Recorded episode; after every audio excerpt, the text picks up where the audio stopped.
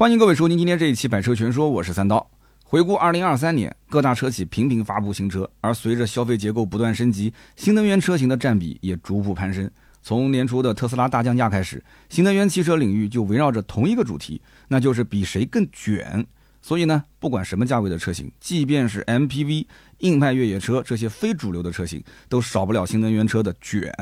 但是呢，仔细研究你会发现，现阶段落位在三十万以下的新能源车更讲究动力、空间、配置、实用性。而落位三十万以上的新能源车更遵循高端智能的调性，更能满足用户对于纯电车型豪华舒适、智能享受、配置越级的驾乘体验。十一月十日，阿维塔科技迎来品牌旗下首款旗舰轿车产品阿维塔幺二。该新车呢是以未来豪华智能轿车开辟中大型纯电豪华轿车的全新细分市场，售价三十点零八到四十点零八万元。所以今天呢，就来好好聊一聊阿维塔幺二这款新车究竟有何亮点。能否支撑起三十到四十万的售价？那么，首先我们聊一聊阿维塔幺二究竟有哪些亮点。首先，第一点就是新车设计啊，它很有特点。我发现啊，阿维塔的旗下产品颜值都很高。先是阿维塔幺幺啊，分体式的大灯，它很像外星生物一样科幻，并且呢，车身采用当下流行的轿跑 SUV 设计。但不同的是，阿维塔幺幺的车尾它非常创新。它用上了跑车一样的后舷窗设计，而且还非常巧妙的把电动尾翼给融合了进去。所以呢，它给人的感觉是既复古又科幻。这也是我当时第一眼看到这个车的感觉啊，也是我买它的重要原因之一，因为它确实很独特。那由于我是一名汽车媒体啊，经常试驾不同的车型，对于一些稀松平常的设计风格，其实已经提不起任何兴趣了。但是阿维塔幺幺这种独树一帜的设计风格，看起来就很带感。而全新的阿维塔幺二更是如此，虽然整体造型也是大型 GT 的风格，但很多地方的设计却依然很创新。新车整体采用了未来美学 （Future Elegance） 的设计理念，外形设计还是那么的科幻。车头依旧是家族式叠翼前脸，分体式的大灯很像外星人的眼睛。但是它的主要亮点和阿维塔幺幺一样，还是在于车尾部分。阿维塔幺二的车尾采用大溜背加掀背尾门的设计，但不同于阿维塔幺幺的地方在于。幺二的尾部是采用无后舷窗的设计，并且配备高清的流媒体后视镜，得以拓展车辆后方的视野。所以在视觉体验上，无论是阿维塔幺二还是阿维塔幺幺的车尾辨识度都非常高，只要看一眼车尾便能认出这是哪款车型。那么除了无后舷窗的设计以外，阿维塔幺二也配上了电动可升降的尾翼，确实很酷。这一点呢，和阿维塔幺幺有异曲同工之妙，可以说车尾是整台车的亮点。远看真的很像《赛博朋克2077》游戏里的战车一样，开在街上回头率绝对爆表。所以当下要说哪个品牌最有设计感，那我感觉啊，阿维塔绝对是数一数二的。在内饰上呢，极简的设计风格和阿维塔幺幺上的几乎一致，但不同的是，阿维塔幺二采用15.6英寸智慧中控屏和全视野35.4英寸 4K 一体远端屏。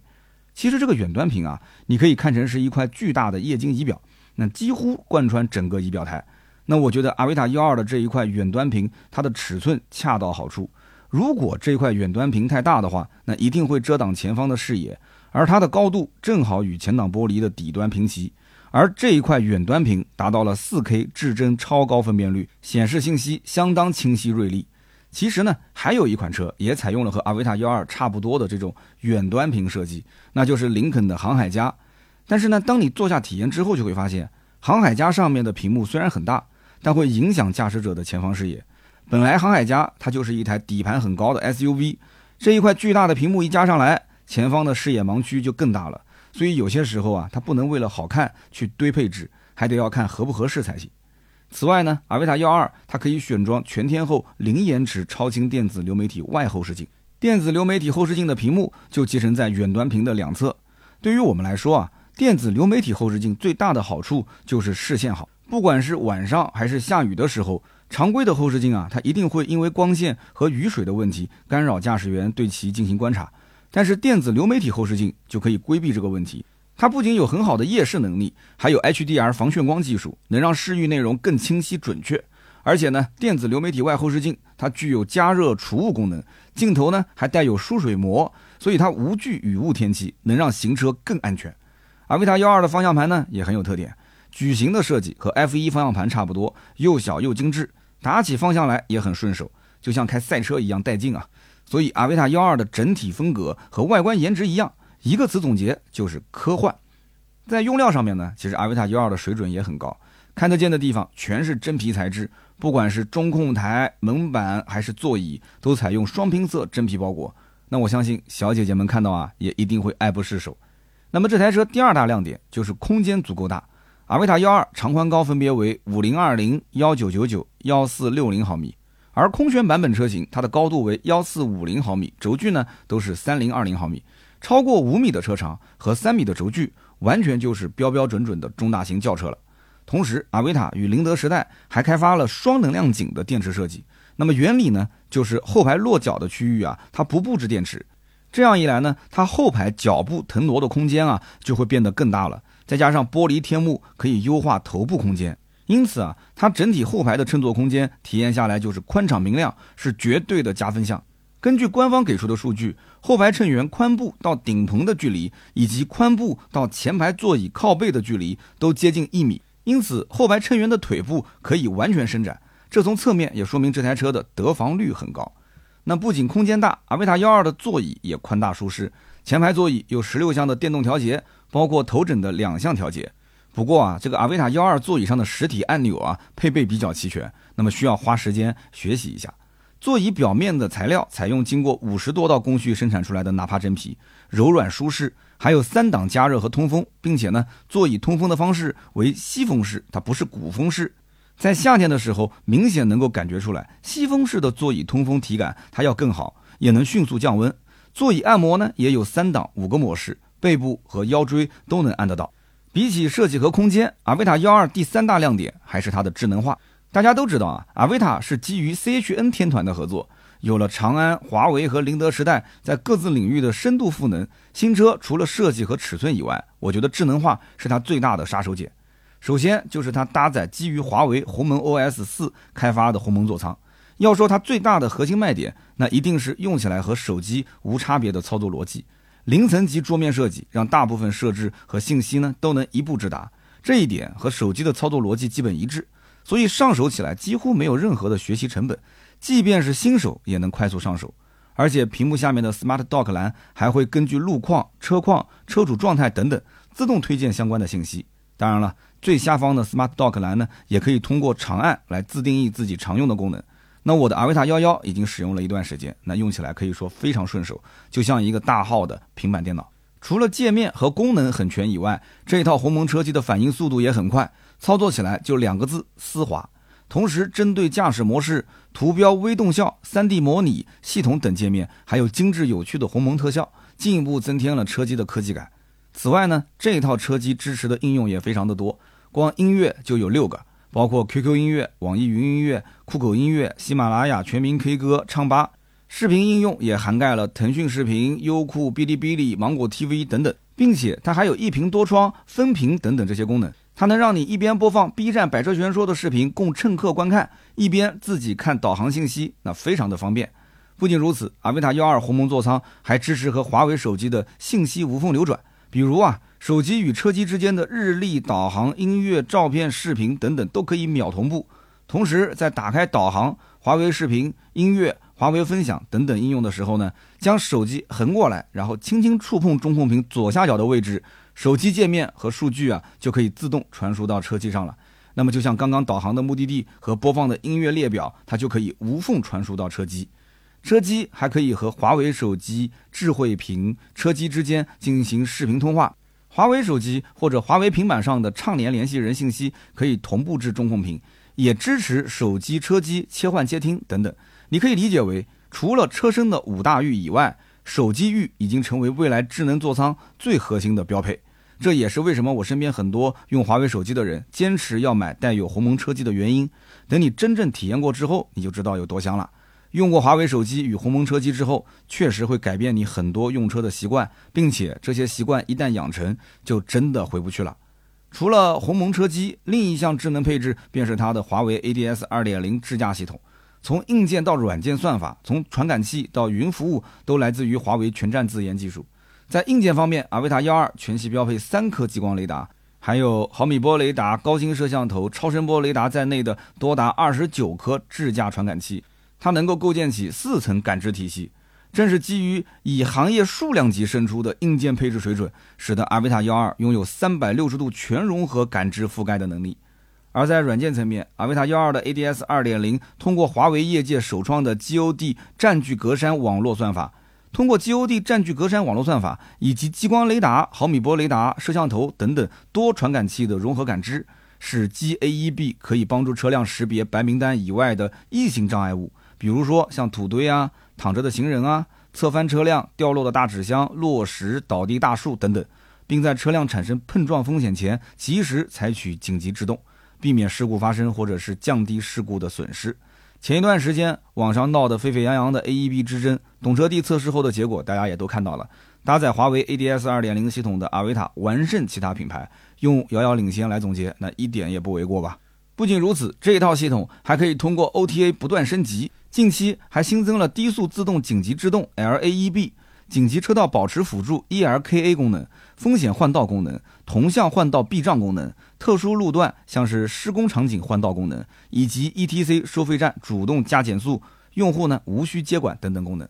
此外啊，这个 ADS 2.0还支持不依赖高精地图的城区 NCA 功能，也就是说，今后你开这车出门就能用城区智驾领航辅助。比如说，我们经常在路上开车会遇到前面有车龟速行驶。那现在有了特殊车道智能通行功能，可以根据车流，它去判断车道属性，提升出行效率。同时还有灵活避障能力，比如风险换道功能、同向逆向换道避障功能，甚至特殊路段同行能力也提升了不少。比如说可以支持路口掉头、环岛同行和施工场景换道功能。总结来讲，ADS 2.0城区 NCA 无图智驾功能，它可以覆盖城区百分之九十用车场景。我相信这是阿维塔高阶智驾的新起点。今后随着智驾系统不断进化、不断迭代，阿维塔幺二的高阶智驾肯定是越用越聪明，让路呢越开越广。除了华为鸿蒙座舱和华为智驾以外，阿维塔幺二的三电系统依然配置很顶。电机是华为 Drive One 高压电驱，采用精准智能油冷技术，它可以实现电驱超小体积、超轻重量，而且呢可以主动润滑、高效散热，能保障动力系统更稳定的输出和更长的使用寿命。并且它的前电机采用感应异步电机，后电机呢采用永磁同步电机。双电机最大功率四百二十五千瓦，最大扭矩六百五十牛米；单电机它的总功率呢两百三十千瓦，最大扭矩三百七十牛米。那么正是因为有这样的硬件搭配啊，可以让四驱版本的阿维塔幺二百公里加速仅仅三点九秒，单电机后驱版本的零百加速仅仅六点七秒。而在底盘上，除了有空气悬架加 CDC 动态悬架阻尼控制之外，还搭载了华为 iTrack 动态扭矩分配系统，它利用电机旋变进行滑移识别和转矩限制控制，有效缩短控制周期，高效降低整车不稳定风险。再通过减速带、低负驱动、低负回馈场景时，可以控制车身姿态，提升整车的平顺性。另外，在电池上，阿维塔幺二全系搭载九十四点五度的宁德时代三元锂电池，CLTC 续航七百公里，全系还标配七百五十伏全站高压超充平台，电量百分之三十到百分之八十，充电啊只需要二十分钟，并且搭配的华为 TMS 二点零高效热管理系统，也能让阿维塔幺二冬季续航的达成率有了显著的提升。总结来说，在这一台阿维塔幺二上，不管是长安、华为还是宁德时代这三家各自领域的领头羊企业，都拿出了自己的看家本领。从颜值到空间，再到智能化和安全性，阿维塔幺二几乎没有什么短板。所以说，三十到四十万想体验遥遥领先的科技，阿维塔幺二确实是更合适的选择。那么对比竞品，新时代下的中大型智能豪华车应该是什么样子的呢？首先对比传统的油车，比如同级别的五六 E。他们虽然品牌力摆在那儿，但是最近的销量却肉眼可见的下滑。这也是因为新能源车浪潮的来袭，很多人会考虑自己买五六亿的意义到底有多大。很多准备买五六亿的用户家里都曾经买过 BBA，以前是奔驰换宝马，宝马换奔驰。那么现如今，只要不是特别迷恋传统豪华品牌的客户，他们会更加青睐新能源车，因为新能源车带来的很多创新功能是自己从未有过的体验。市面上的新能源车，那不仅造型独特、内饰精致、配置丰富，而且提速迅猛、行驶安静，